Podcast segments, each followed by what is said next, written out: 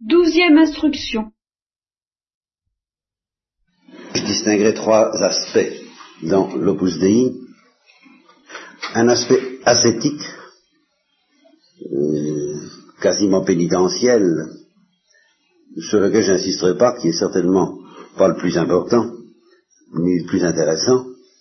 Un aspect de louange, la louange de la créature au Créateur, la louange surnaturelle soutenue par la charité et qui sera au ciel soutenue par la vision face à face, mais qui sera une activité créée au ciel encore, qui sera le chant éternel, l'opus dei, comme, comme la théologie d'ailleurs, et, la seule chose, la seule activité autre que la charité même, qui se prolongera éternellement le, genre d'exercice que nous accomplissons en ce moment se continuera au ciel, c'est-à-dire que nous parlerons de Dieu.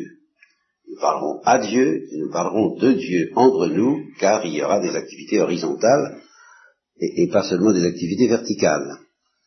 Et nous, il y aura un équivalent glorieux du rire et des larmes. Il y aura toute une vie sociale intense avec transparence euh, parfaite les uns vis-à-vis des autres, euh, que toutes les conversations et les dialogues de la Terre ne sont que des ombres euh, décevantes et fugaces comparées à cela. Tout cela, et, il y aura en plus un dialogue avec Dieu, c'est-à-dire qu'il n'y aura pas seulement cette disparition en Dieu dans la vie trinitaire qui, elle, est encore plus profonde que ce dont je parle, qui est muette. La vision face à face est muette. Et la charité euh, inspire d'abord et avant tout le plongeon de la créature dans la vision face à face et dans le mutisme, par conséquent, le mutisme adorateur de la vision face à face. Et l'équivalent de cela sur la terre, eh bien, c'est précisément le silence de l'oraison quand il est extrêmement profond, Le silence de l'adoration, au-delà des mots, au-delà de la louange, dès ici-bas, il y a un silence qui entoure les psaumes, d'ailleurs dans votre liturgie, ce que j'apprécie beaucoup, et, qui, euh, qui doit entourer tout, tout l'opus Dei d'une manière encore plus profonde, c'est-à-dire permanente. Hein. et ça, ça figure l'aspect le plus divin de notre existence sur la terre et au ciel, lequel est, finalement silencieux, tout en étant trinitaire, tout en étant dialoguant. Car c'est, mais, c'est un dialogue alors qui est vraiment au niveau, ce qui est extraordinaire, au niveau des dialogues trinitaires entre le Père, le Fils et le Saint-Esprit. la créature, dans sa pauvreté, est invitée à entrer dans la danse dont parle Lewis, un écrivain anglican, dans, la danse des échanges trinitaires, c'est-à-dire dans le regard et l'amour réciproque du Père, du Fils et du Saint-Esprit, à se perdre dans ce dialogue silencieux où la créature garde sa consistance et où elle garde son nom, qui est celui toujours du pauvre. C'est le, nom, notre nom nouveau, ce sera une variante sur l'air du pauvre. Là, ce sera toujours le pauvre. Et la pauvre par excellence, la pauvresse par excellence, c'est la Sainte Vierge. C'est son nom, n'est-ce pas? Euh, Cum essem parvula, ego placui altissimo, parce que j'étais toute petite, j'ai euh, j'ai séduit. Je vous dis, j'ai séduit. J'ai séduit le Très-Haut, mais par quoi? Par mon néant. Ce que Thérèse de l'Enfant Jésus, là encore, a très bien compris. C'est ça qui obtient de moi d'être intéressant aux yeux de Dieu, parce que tout le reste, tout ce que je lui donne, grâce à lui, tous les dons dont il me comble, tout l'amour, tout même toute la charité, tout cela, euh, c'est lui qui me le donne, et par cela je lui ressemble. Je ne me distingue pas. On se distingue comme on peut. Eh bien, la créature se distingue par sa pauvreté. et il est très important de se distinguer de Dieu j'ai pas le temps de vous dire ça, je n'ai pas le temps, quoi. je suis obligé de, passer beaucoup trop vite là-dessus parce que c'est très délectable à méditer. C'est que la, distinction des personnes est un mystère trinitaire, c'est un mystère divin. Dans, dans, dans la perspective de l'Inde ou de l'islam, il n'y a, de- a aucun intérêt à se distinguer de Dieu. Parce que la distinction des personnes n'est pas un mystère divin, il n'y a qu'une personne. À, supposer qu'il y en ait une d'ailleurs. On n'est même pas sûr dans, l'Inde qu'il y en ait une. Qu'est-ce que c'est qu'une personne? On ne pas trop. Hein? Il y a la divinité. Vous voyez? Bon. Euh, dans l'islam, si, Dieu est personnel, mais il n'y a vraiment qu'une personne. Et alors, supposer qu'il y ait une vie mystique, ce qui, n'est pas évident dans l'islam d'ailleurs, on ne sait rien. Hein. Je- faut pas oublier qu'ils ont quand même crucifié un mystique euh, dès l'heure, n'est-ce pas? Le, le soufisme, ça n'a pas, spécialement apprécié. Bon, alors, euh, suis pas spécialiste. hein. Enfin, supposons je- je- qu'il y ait une vie mystique pour un adorateur du Dieu un. Bon, qu'est-ce que c'est que la vie mystique? C'est de se perdre dans la vie divine. C'est d'être absorbé, je vous l'ai dit, englouti dans l'holocauste de, la vie divine qui nous, qui nous digère. C'est- ça la vie mystique. C'est pour ça que j'insiste beaucoup sur l'Eucharistie, parce que c'est Dieu qui nous dévore, c'est l'amour qui nous dévore, qui nous assimile, qui nous transforme en lui, et qui fait que justement, entre lui et nous, il n'y ait plus la moindre dissonance, la moindre euh, altérité. Vous voyez? Eh bien, dans la perspective où Dieu est seul, où Dieu est solitaire, où Dieu est unique, s'il digère la créature, la créature n'a plus qu'une chose à faire, c'est de disparaître. Bah, Tant qu'elle reste distincte, elle n'est pas digérée. Tant qu'elle n'entre pas, tant que Dieu n'est pas seul, la créature n'est pas dissoute.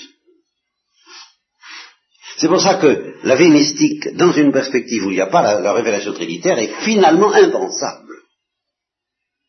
Alors là, j'en suis profondément convaincu. Euh, elle, est peut-être pensable, mais en vertu d'une- inconséquence. Si on va jusqu'au bout de, la logique des choses, la, vie mystique étant le, le désir de se perdre en Dieu, si en Dieu il n'y a pas trois personnes, eh ben, si je me perds en Dieu, il n'y en aura pas quatre. Et il n'y en aura pas deux. Parce que s'il y en a deux, ça fait tâche en Dieu. Vous comprenez Si Dieu est un, ben Dieu doit rester un. Il ne peut pas être deux. Tant que je dialogue avec Dieu, je fais tâche dans la divinité. Ma vie ne peut pas être, il ne peut pas, un dialogue entre la créature et Dieu ne peut pas être purement divin. Si Dieu lui-même n'est pas dialogue. Voilà ce que je veux dire. Si Dieu est silence éternel d'une contemplation éternelle du seul avec le seul, qu'est-ce que vient faire la créature là-dedans Hein, je- Elle a intérêt à faire ce qu'on dit adore et tais-toi, n'est-ce pas? Et, et même disparaît. Et, et quand les mystiques désirent se dissoudre en Dieu, co- comme Maître Eckhart avait peut-être un petit peu cette tentation, les- chez les chrétiens, il y, a, il y a une dispute chez les mystiques chrétiens entre ceux qu'on appelle les essentialistes et les personnalistes. Eh bien, je reconnais que peux pas, je peux pas dire que je sois très à l'aise avec les essentialistes, dans la mesure où ils semblent méconnaître l'importance des dialogues trinitaires. Parce qu'à ce moment-là, encore une fois, la créature n'a plus qu'à se fondre en Dieu, et, ils- ils sont obligés, ils ne peuvent pas tenir compte de l'importance extraordinaire de la parole du Christ à cette religieuse qui me paraît d'une dimension éternelle. Tu, tu, compte pour moi. Il y a des prénoms personnels dans la vie éternelle. C'est toute la question. Est-ce qu'il y a le je et le tu? Est-ce qu'il y a tu es beau? Est-ce qu'il y a je t'aime? Est-ce qu'il y a tu es pauvre? Et c'est pour ça que je t'aime Est-ce que ça, ce sera éternellement dit? Tout de même une question importante. Moi, qu'est-ce que j'y tiens à cette affaire-là? Parce que si ça ne doit pas être éternellement dit, je passe à l'hindouisme, tout de suite.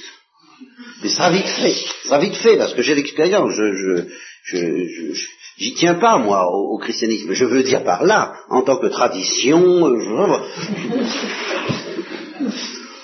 ce qui m'intéresse, c'est la vérité. En, dominicain, c'est ça. Et, et si donc je n'ai pas cette, cette assurance que le dialogue demeure éternellement, j'ai aucune raison d'être chrétien. Bon, mais alors ce dialogue dont je parle, et qui sera trinitaire, et dans lequel Dieu regardera ma misère pour se déclarer séduit par cette misère éternellement, pour la combler, et dans lequel justement j'aurai la joie de me distinguer de Dieu parce que pauvre. Le Père se distingue du Fils parce que Père, le Fils se distingue du Père parce que Fils, le Saint-Esprit se distingue des deux parce que je sais pas quoi, puisqu'il n'y a pas de nom. Bien. Enfin, ça n'est ni le Père ni le Fils. Il se, autrement dit, les trois personnes se distinguent par les processions trinitaires. Mais la Sainte Vierge ne se distingue pas par les processions trinitaires. Elle se distingue trinitairement par la pauvreté. Elle, entre dans le, dans le club trinitaire si vous, grâce à une carte d'identité qui s'appelle la pauvre. Ça, c'est son titre trinitaire. Et c'est pour ça que euh, je dis quelquefois, c'est la quatrième personne de la Sainte Trinité. C'est la pauvre. Et puisque je suis là-dessus, qui d'ailleurs euh, qui d'ailleurs trouverait presque mieux place ce soir dans la perspective des vœux de, la vie religieuse, mais euh, nous n'en sommes plus à chercher à dire les choses à, leur place.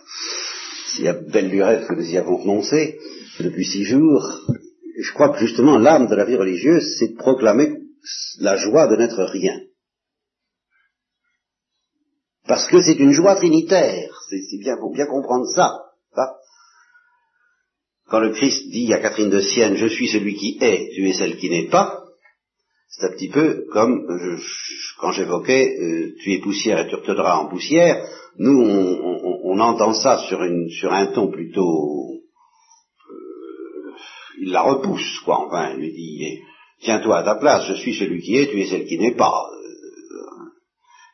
Alors qu'il se contente de faire les présentations.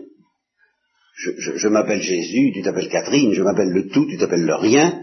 on, est, on est distinct, donc on va pouvoir s'aimer trinitairement, c'est merveilleux. Je m'appelle le Père, tu t'appelles le Fils, tu es mon Fils, je t'ai engendré, Abba Père, voilà le dialogue trinitaire. Eh bien, Jésus prolonge le dialogue trinitaire, comme il peut le faire avec une créature. Je m'appelle le tout, tu t'appelles le néant. Euh, ça n'a aucune importance d'ailleurs, pourvu qu'on se distingue. Moi, je ne demanderais pas mieux d'être le néant. D'ailleurs, j'ai fait ce que j'ai pu pour ça en m'incarnant, n'est-ce pas? Et je serais très heureux que tu t'appelles le tout. Je serais très heureux que tu prennes ma place le plus possible, à condition que tu sois sans orgueil, bien entendu. Moyennant quoi, on est deux.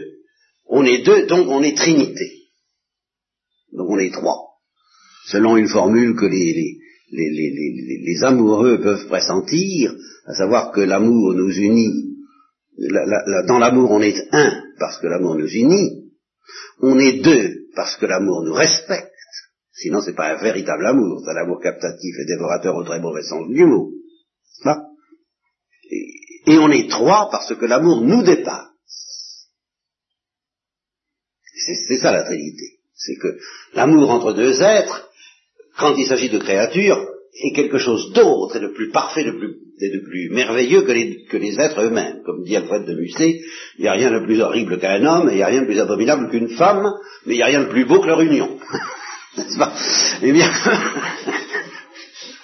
et dans le cas des créatures, c'est sans aller jusqu'au pessimisme de Musset, euh, ni à cette idolâtrie peut-être de l'amour humain.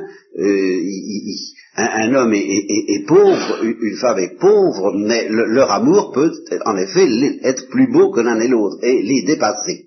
Et eh bien dans la Trinité, l'amour du Père et du Fils ne dépasse pas, le Père et le Fils, mais il s'en distingue. Il est autre chose que, le Père et le Fils. Il est distinct. Il y a le Père, il y a le Fils et il y a leur amour qui est. C'est une présentation que les théologiens pourraient discuter, mais vous inquiétez pas, j'ai mes mitrailleuses aussi, j'aurai de quoi me défendre. Parce que, techniquement parlant, je sais ce que je dis plus que je n'en ai l'air, quoique sachant que tout ça c'est du balbutiement. C'est justement parce que je sais que c'est du balbutiement que je ne m'inquiète pas trop. Mais je crois qu'il y a du vrai là-dedans.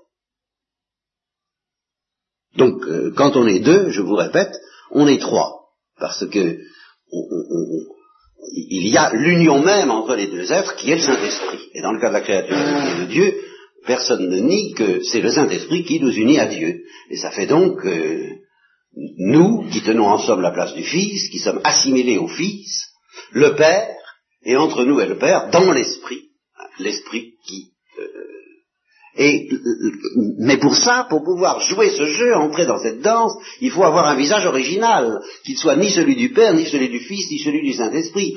Eh bien, le seul visage original possible, c'est euh, le néant. L'imperfection, la pauvreté, la misère, la détresse, toutes ces choses-là ne se trouvent pas en Dieu. Dieu n'a pas ça en magasin. Tandis que tout le reste, il l'a. Alors ton amour, bah, je suis bien content que tu me donnes ton amour, mais tu ne fais jamais que de me renvoyer, comme je disais, de me renvoyer l'ascenseur, de me renvoyer ce que je t'ai donné. Alors je te remercie, mais euh, au-delà de cet amour, il y a quelque chose en toi qui m'intéresse plus que ton amour, et c'est ta pauvreté. Et c'est pour ça que je serais d'ailleurs très content, puisque je t'ai fait euh, des dons plus ou moins abondants, que tu me les donnes effectivement euh, avec le plus de générosité possible, euh, de façon à ce que, à force de me les donner, tu les perdes. Et qu'ainsi, comme on dit, tu, à force de générosité, tu finisses par t'user jusqu'à la corde. Parce que finalement, c'est la corde qui m'intéresse le plus. Une fois que tu auras dépensé toutes tes forces à mon service, et que tu n'en auras plus, c'est à ce moment-là que, enfin, je t'aimerai pour toi-même. Vous voyez que ce n'est pas du tout une invitation à ne rien faire, à rester dans la paresse, c'est une invitation à la vie active. Dépenser toutes ses forces au service de Dieu, mais pas du tout pour faire quelque chose dépenser toutes ses forces au service de Dieu afin un jour d'être fatigué. Et, réellement et authentiquement fatigué. De, s'être vraiment épuisé au service de Dieu.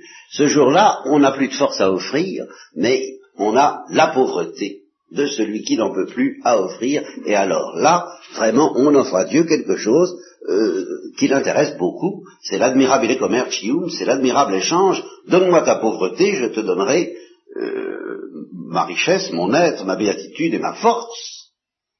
Mais donne-moi ta pauvreté. Et pour cela, euh, dépense toutes les forces que je t'ai données et qui, et qui cachent ta pauvreté d'une certaine manière. C'est ça que Pierre ne comprenait pas, c'est que sa générosité qui était très belle, il avait raison de la donner, mais c'était pour en arriver à un état de pauvreté qu'il aurait pu, s'il avait compris, obtenir sans trahir. Vous voyez, c'est bien de donner toutes nos forces et toute notre générosité, mais il faut accepter et il faut désirer arriver à un état où il n'y ait plus de générosité, je dirais presque. Où il n'y ait plus que, la pauvreté et la détresse d'une créature qui n'a plus rien à n'offrir que sa nudité. Et c'est à ce moment-là que Dieu dit, enfin tu me donnes quelque chose que j'ai pas en magasin. Tout le reste, je suis bien servi, ça va très bien, je te remercie. L'amour, le, martyr, tout ça, c'est, de ce côté-là, ça va. J'ai ce qu'il me faut. Hein, c'est comme pour les représentants de commerce. Ah oui, mais alors je, suis très malheureux. Ah, ça, ça m'intéresse. Là, j'ai pas. Là, j'ai pas. ça, c'est vraiment l'admirable échange. J'ai dit souvent le curé d'Ars, qui avait ce génie, le vrai génie de la charité, euh, il ne faisait jamais la charité, il faisait du commerce. mais, c'était l'admirable et les commerces. Il, il, trouvait des clochards qui, il ne leur disait pas, ben, je vais vous donner ceci. Il, leur disait, vous n'auriez pas une croûte de pain dans votre sac à me donner. C'est pas une croûte de pain bien moisie, bien immangeable. Ça, ça m'intéresse. Alors, en échange, je vous donnerai euh, des gâteaux, euh, vous comprenez? Et il les faisait entrer ainsi dans la vie trinitaire. C'est vraiment ça le mystère de la vie trinitaire. Donne-moi tout ce que tu as le plus pauvre, et pas parce qu'en ton péché lui-même. Ou tout au moins, ou plutôt, la misère dans laquelle te plonge ton péché. Car le péché lui-même, évidemment, étant une volonté de se gonfler, ne peut pas être donné. Il n'intéresse pas Dieu du tout. Mais le, résultat du péché, qui est un certain malheur, une certaine misère et une certaine détresse, alors ça, Dieu en est avide. Avide à condition qu'on le lui donne, évidemment. Et alors c'est pour ça que je dis que la vie religieuse consiste à consacrer ses forces pour, dans l'espoir de ne plus en avoir du tout un jour.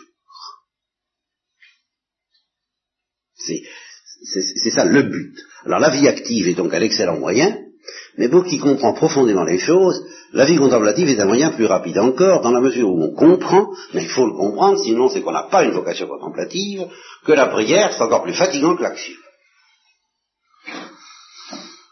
non pas parce qu'on s'y donne davantage, mais parce qu'on s'expose, comme je vous le disais hier à propos des rayons ultraviolets, on, s'expose à une force, à un foyer qui va euh, vous consumer, vous épuiser, vous dévorez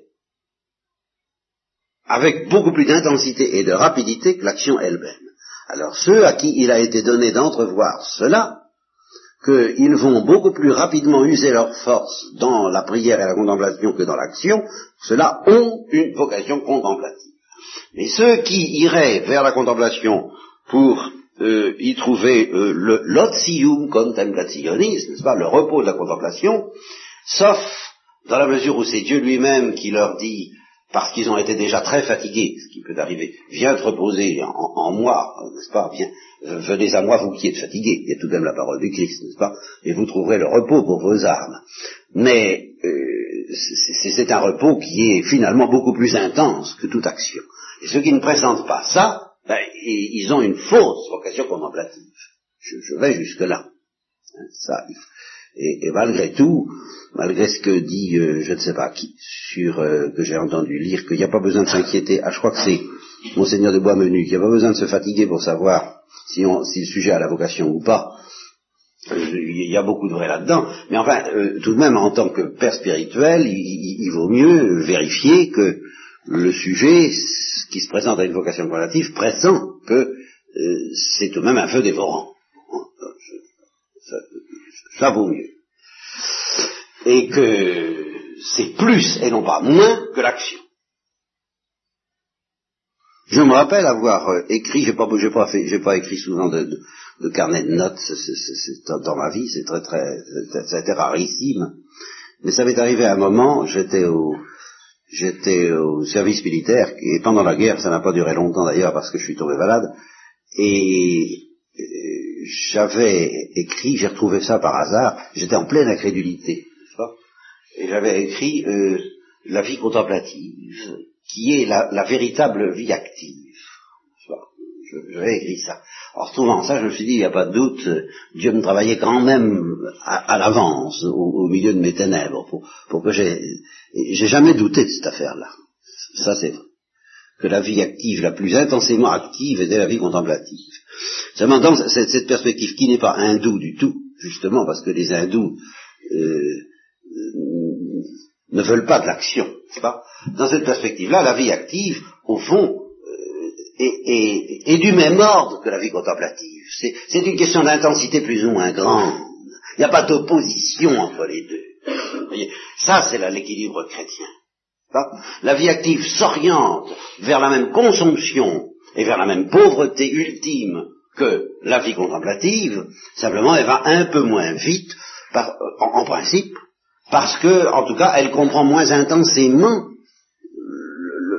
le, terme ultime de l'action qui est l'épuisement de toutes nos forces.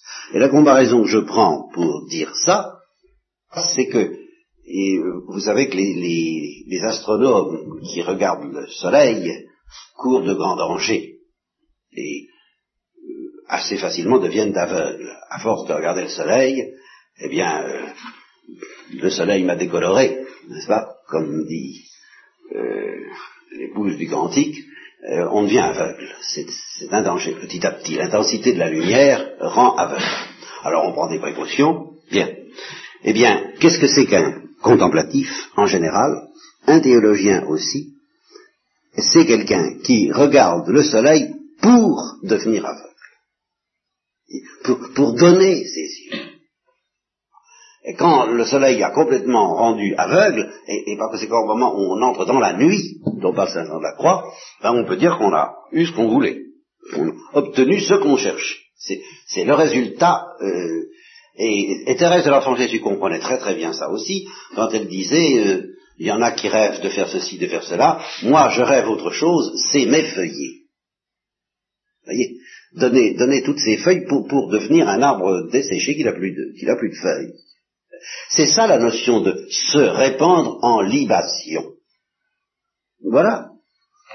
Ça, c'est le liquide qui se répand par terre et qui... Euh, et c'est ça, aller vers la mort, mais ce que j'ai appelé, mais alors là, je ne m'y étendrai pas davantage aujourd'hui, parce que ça, je n'ai pas le temps, ce que j'ai appelé la mort de gloire. Finalement, c'est ça, mourir de gloire.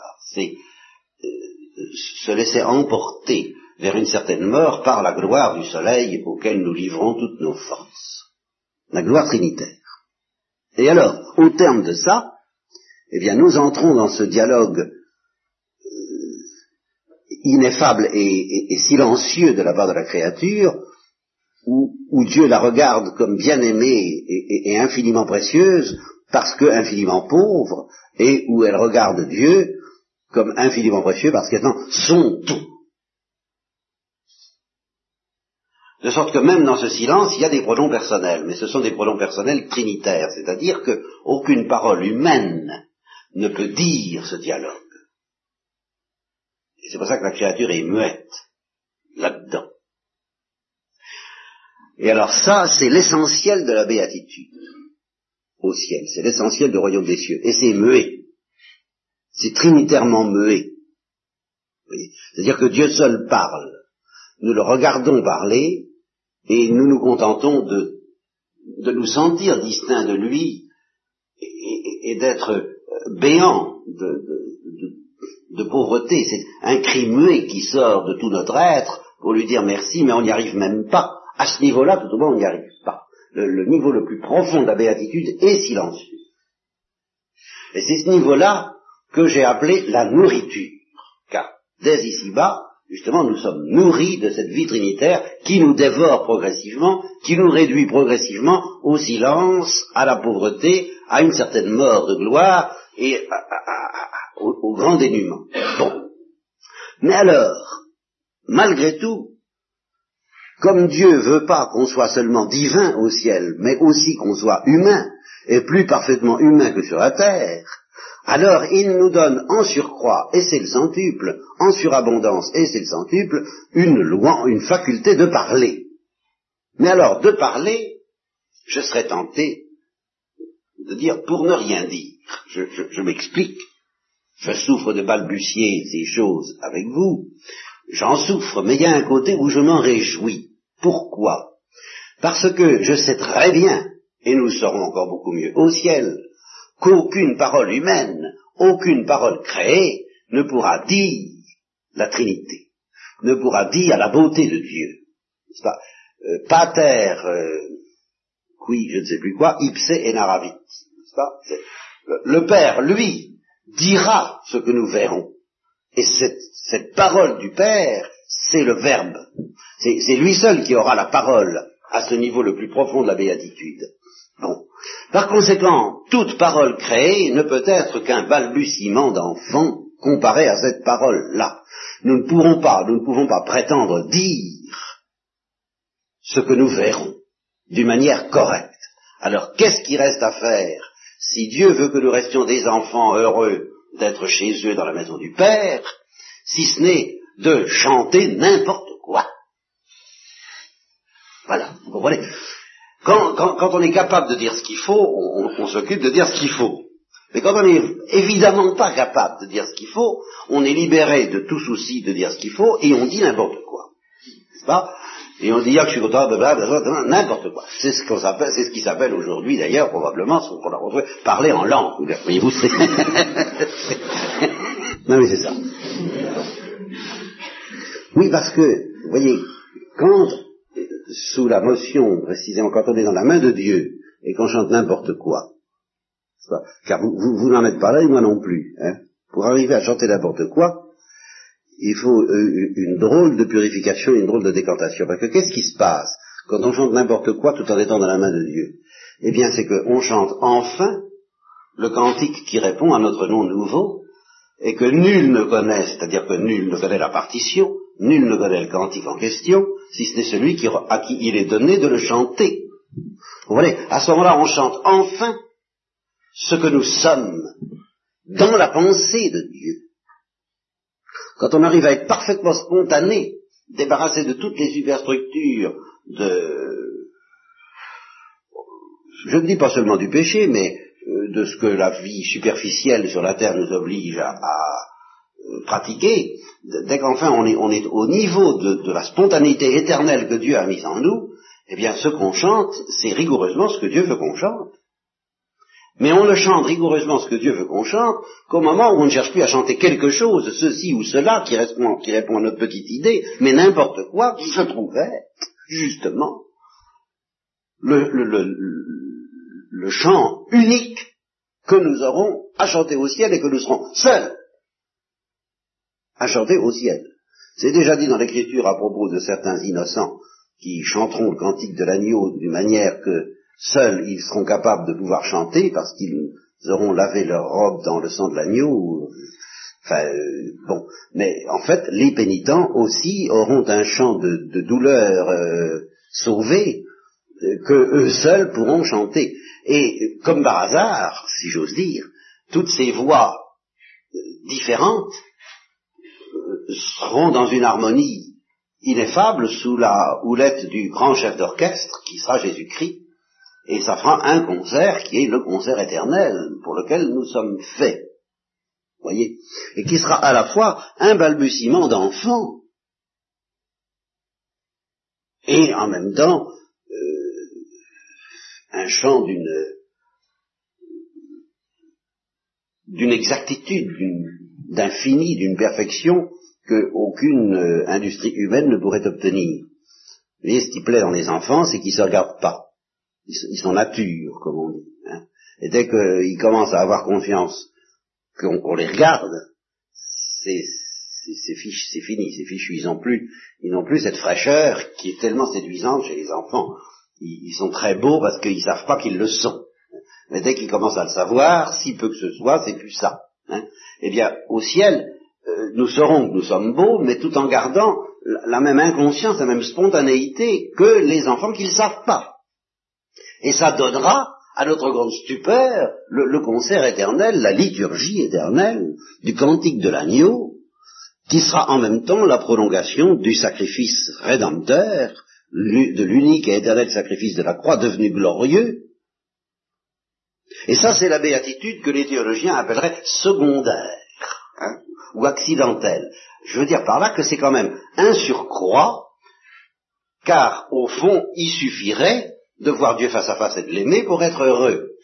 Mais en plus, en surcroît, en, surabondance, Dieu nous donnera de chanter un cantique créé qui sera le plus beau de tous les cantiques. Eh bien, il y a, vous voyez, je termine, je boucle quand même la boucle, il y a dans l'office divin sur la terre, dans la louange de l'Église, dans la splendeur des liturgies variées et des musiques variées de la liturgie variée. Vous m'en avez, fait, découvrir beaucoup pendant ces, huit jours. Je, ne vous dirai jamais, si c'était peut-être au ciel, tout ce que je vous dois sur ce point, toute la joie que ça m'a donné, de trouver enfin une liturgie française qui soit belle. Hein, je, n'en dis pas plus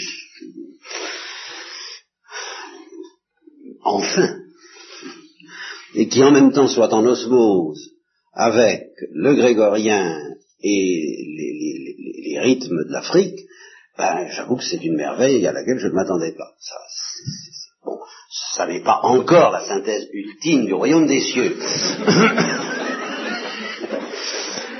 ne faisons pas d'illusions. Mais enfin, euh, c'est ça que l'Église toujours euh, pressent à travers ces différentes liturgies. Et partout ce pressentiment peut être un petit peu sensible, eh bien c'est une, c'est une joie. Donc je ne méconnais donc, je ne méconnais pas cet aspect céleste du royaume des cieux. Seulement alors, pour en revenir à notre vie sur la terre, euh, je, je n'appelle pas ça une nourriture. Et vous voyez pourquoi? Parce que c'est la réponse surabondante de la créature au fait qu'elle est nourrie par la vie trinitaire. Voilà c'est, une question, c'est un, une, euh, une manie de théologien, quoi, de vouloir préciser les choses de cette façon, quoi. C'est pas, pas le mot manie, mais enfin c'est bon un, souci euh, qui peut oiseux peut-être. Mais alors, ce que je, je, je dois dire, c'est qu'en outre, dans l'office divin, il y a encore un autre aspect sur la terre, et où alors, oui, il reprend valeur de nourriture, c'est-à-dire de sacrement on dira peut-être de sacramental, il y a un aspect de l'office divin par où il est une extension à toutes les heures du jour. Cette fois, le jour je t'ai loué, mais cette fois parce que c'est un chiffre parfait, donc ça veut dire tout le temps. N'est-ce pas? C'est une manière de dire tout le temps, à toute heure de la journée. Je t'ai loué, c'est une extension de la messe, du sacrifice de la messe. Et je voudrais préciser davantage, si j'avais le temps, de, l'avant-messe. Et je voudrais beaucoup, mais je n'ai pas le temps, vous parler de la messe, de la, de, la différence entre l'avant-messe et la messe, et, et, mais alors là, il faudrait que je vous parle de la messe proprement dite, du sacrifice silencieux, justement. Vous voyez, c'est ça qui est très important, c'est que pour moi, à partir de l'offertoire, les voix humaines se taisent. En fait, vous me direz, il y a encore de la liturgie, on chante la préface, on chante le Sanctus, oui, très bien, tout à fait d'accord. Ben, disons, que ce sont des, des, prolongations, des échos de l'avant-messe qui vont jusqu'au Sanctus, à peu près, qui est le chant des anges, n'est-ce pas, par lequel le, le chant des hommes s'accorde avec le chant des anges, avant qu'on entre dans le sein des saints, ou alors ce n'est plus l'Église qui opère, mais le Christ, et par conséquent Dieu lui-même. Qui offre la victime éternelle et qui la donne en nourriture, vous voyez, à, ses enfants. Bon. Mais alors tout de même, dans la mesure où l'avant-messe, et par conséquent tout l'office divin qui s'y rattache, et toute la prédication qui s'y rattache, et je dirais, si les spectacles humains n'étaient pas démoniaques, ben, tous les spectacles humains qui s'y rattachent, tout, spectacle devrait être intégré dans l'avant-messe. Tout, tout, tout le cinéma, tout le théâtre, toute la musique, toute la danse, tout, toutes les activités humaines, même les activités caritatives, parce que justement les activités caritatives, c'est toujours une prédication. C'est toujours le spectacle éternel de la croix tel qu'on peut le comprendre sur la terre. Tout cela devrait être intégré dans l'avant-messe. Vous voyez, c'est pour ça que je n'ai pas le temps de vous dire toutes ces choses. C'est énorme, c'est cosmique, c'est la messe sur le monde de Teilhard de Chardin, qui, n'a qu'un défaut, c'est de n'être que l'avant-messe. Mais à part ça, c'est, à part ça, je suis d'accord. Vous voyez? Et, et, encore, il faudrait intégrer dans cette avant-messe le fait qu'il s'agit du spectacle de la croix et de la résurrection. Et alors, vu ainsi, toute activité humaine fait partie de l'avant-messe, contemplée avec un certain regard. Tout homme qui donne un verre d'eau à une créature euh, assoiffée, c'est le mystère, c'est la geste, comme on dit, ou la saga, c'est le mystère de la passion qui continue, le mystère du Christ sur la terre. Il n'y a aucun doute. Seulement c'est le mystère du Christ sur la terre vu avec des yeux humains tel qu'il peut être représenté à travers, passez-moi l'expression, j'allais dire, le tam-tam de la, euh, de, la, du lyrisme humain. Voyez? Et, et le tam-tam de la prédication. C'est du lyrisme humain, la prédication. Et c'est pour ça que, une fois que le prédicateur a prêché, que les théâtres, le théâtre du Moyen Âge a représenté des mystères, qu'on a évoqué la vie des saints, c'est-à-dire toujours la prolongation de, la vie du Christ dans le corps euh, et, le cœur des saints, alors que les catéchumènes sortent, et maintenant la parole est à Dieu. Et les signes vont se réduire à leur plus simple expression, à la grande pauvreté du pain et du vin. Ça va plus être le théâtre sanglant, voyez, du mystère de la passion, dans lequel on va insister sur tous les aspects euh, justement spectaculaires et sensibles, mais on va descendre dans la pauvreté d'un signe qui va nous aider à jeter sur la croix le regard du bon larron, et ça me permet évidemment d'enchaîner et pratiquement de terminer cette instruction je, vous reparlerai peut-être de la miséricorde ce soir, à, l'envers de ce qu'il aurait fallu faire. Donc, comme je vous l'ai dit dès le début, en début du bon sens, une fois pour toutes, mais c'est comme ça. Donc, la messe, au fond, la messe proprement dite, c'est ce qui nous apprend, après avoir jeté un regard humain inspiré, mais le regard de l'Église, le regard des apôtres, sur le mystère de la croix, apprendre à jeter sur ce même mystère de la croix le regard du bon larron, et au-delà du bon larron, le regard de la Sainte Vierge, c'est-à-dire avoir la gloire. La messe, c'est le mémorial de la passion, tel que l'Église et le Saint-Esprit nous apprennent à regarder la passion, c'est-à-dire en y voyant le ciel. Comme le dit Saint Léon, n'est-ce pas, au moment de la fête de Pâques, au moment où les, fêtes, nous avons suffisamment regardé les douleurs du Christ, il faut maintenant que ce soit pour nous un, un objet de joie. Et pour ça, il faut les yeux de la foi. Et les yeux de la foi, regardant la croix, c'est la messe, qui est un véritable spectacle, puisque c'est un signe. Mais c'est un signe efficace qui nous transporte réellement au pied de la croix, qui nous apprend à regarder la croix comme Marie et comme le bon larron l'ont regardé, et qui nous apprend à être stigmatisé comme le bon larron l'a été. Sa crucifixion a été transformée en stigmatisation. Et comme Marie l'a été au pied de la croix, ça, j'en suis convaincu, c'est une opinion personnelle, mais si j'avais le temps, je serais prêt à la défendre, par pas mal d'arguments. D'ailleurs, Paul a bien dit, je porte des stigmates, je ne vois pas pourquoi ça n'aurait pas été éminemment donné à la Sainte Vierge, si on, en, si on est bien, si on comprend bien que ce qu'il y a d'important dans les stigmates, ça n'est, ça n'est pas les stigmates visibles, et ça n'est même pas les stigmates sensibles. Alors vous direz, qu'est-ce qui reste? Eh bien, il reste quelque chose de plus profond, qui est ce que j'appelle la stigmatisation par la gloire.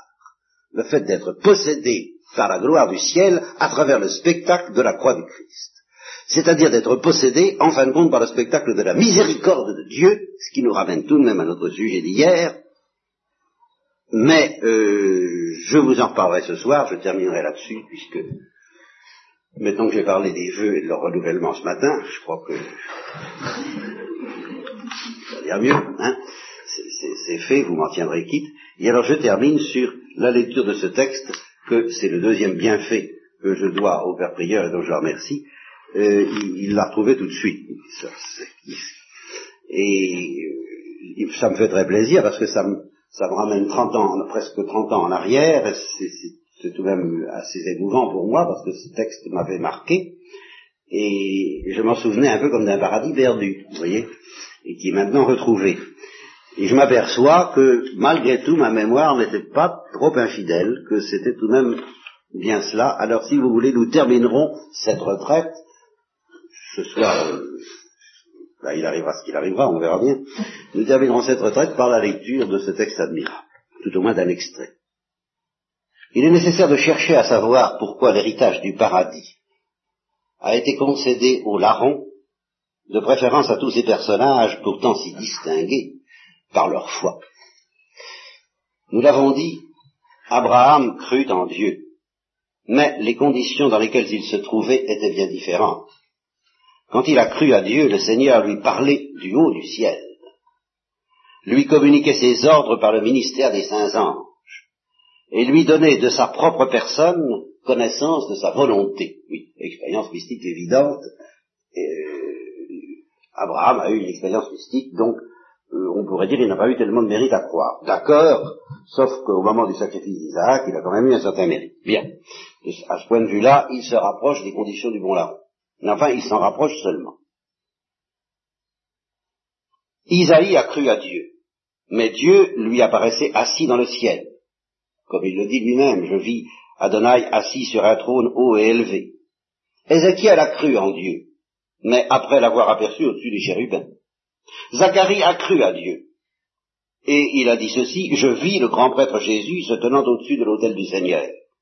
Les autres prophètes ont aussi cru à Dieu, mais parce que, autant qu'il est possible à un homme de voir Dieu, il le voyait tantôt sous une forme, tantôt sous une autre, et qu'il leur parlait. Et ça va être encore le cas de Montlaron, seulement justement la théophanie, puisque ça s'appelle toujours une théophanie quand Dieu apparaît, offerte au eh, eh bien, elle possède un privilège unique qui va ouvrir l'ère chrétienne, qui va être la théophanie à travers la croix.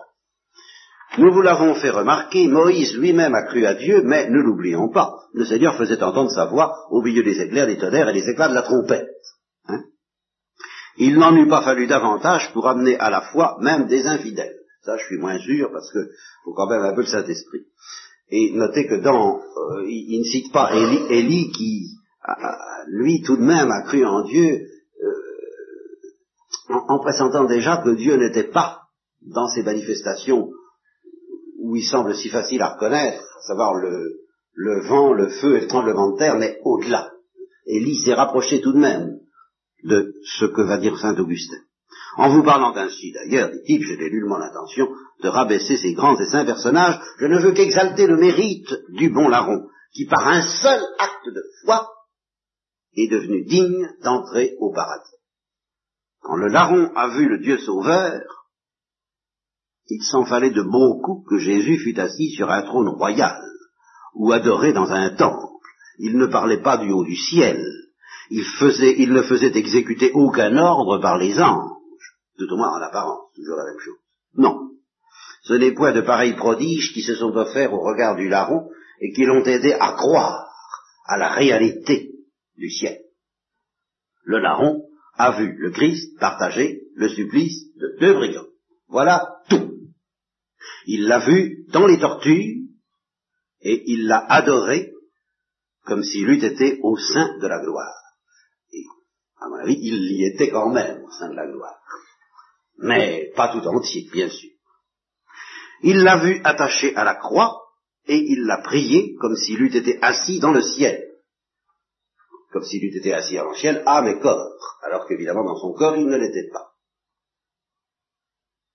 Il l'a vu condamné et élevé en croix, et il l'a invoqué comme son roi. Il l'a vu, il a cru en lui au moment, alors là je m'en souvenais bien, au moment même où la foi des apôtres était ébranlée. Aussi a-t-il mérité que le paradis lui fût promis. Pourtant, quand il a cru, qu'a-t-il dit Seigneur, souviens-toi de moi lorsque tu seras dans ton royaume. Ô larron, à qui dis-tu ton royaume Quoi Tu vois un crucifié et tu le proclames roi Tu as sous les yeux le spectacle d'un homme attaché à une croix et tes pensées se portent vers le royaume des cieux. Vous voyez, voilà bien ça. Regarde, bon là, il voit le ciel à travers la croix. Alors ça, c'est quand même pas ordinaire, et il a raison. Est-ce que, alors c'est là, est-ce que sans faire trêve à ton métier de brigand, tu as pris le temps de lire les Écritures, n'est-ce pas? Est-ce que tout en commettant des homicides, tu as eu le temps d'écouter les prophètes? Tous les jours, tu étais occupé à verser le sang de tes semblables. Là, il en remet peut-être un peu. Hein. je ne garantis pas ça. Mais enfin, c'est la prédication, ça, Tous les jours, tu étais occupé à verser le sang de tes semblables et tu as eu le loisir de prêter l'oreille à la parole de Dieu. Qui est-ce qui t'a appris à devenir ainsi philosophe? C'est la croix, instrument de ton supplice qui te fait reconnaître et proclamer le triomphe du Christ. Et alors il insiste, comme je l'avais fait hier, effectivement, bien qu'il sache la loi et les prophètes, les Juifs le crucifient. Et toi, qui ne connais rien, ni à la loi, ni aux prophètes, tu vois le Christ condamné avec toi, et tu le proclames Dieu. Tu vois, tu le vois crucifié et tu l'adores. Mais qui est-ce qui t'a appris? Parce qu'enfin c'est vrai, nous, au catéchisme, on nous l'a dit. Alors on essaie de y croire. Hein. Enfin, personne ne lui avait appris le catéchisme, c'est ça que dit Saint Augustin. Et ni même l'Ancien Testament. Qui est-ce qui t'a appris les oracles relatifs à sa personne pour que tu annonces hautement l'entrée prochaine dans son royaume de celui qui partage sous tes yeux tes douleurs? Et alors c'est là qu'il prête au la réponse. La loi, me répond-il, ne m'a rien appris. Les prophètes ne m'ont rien annoncé.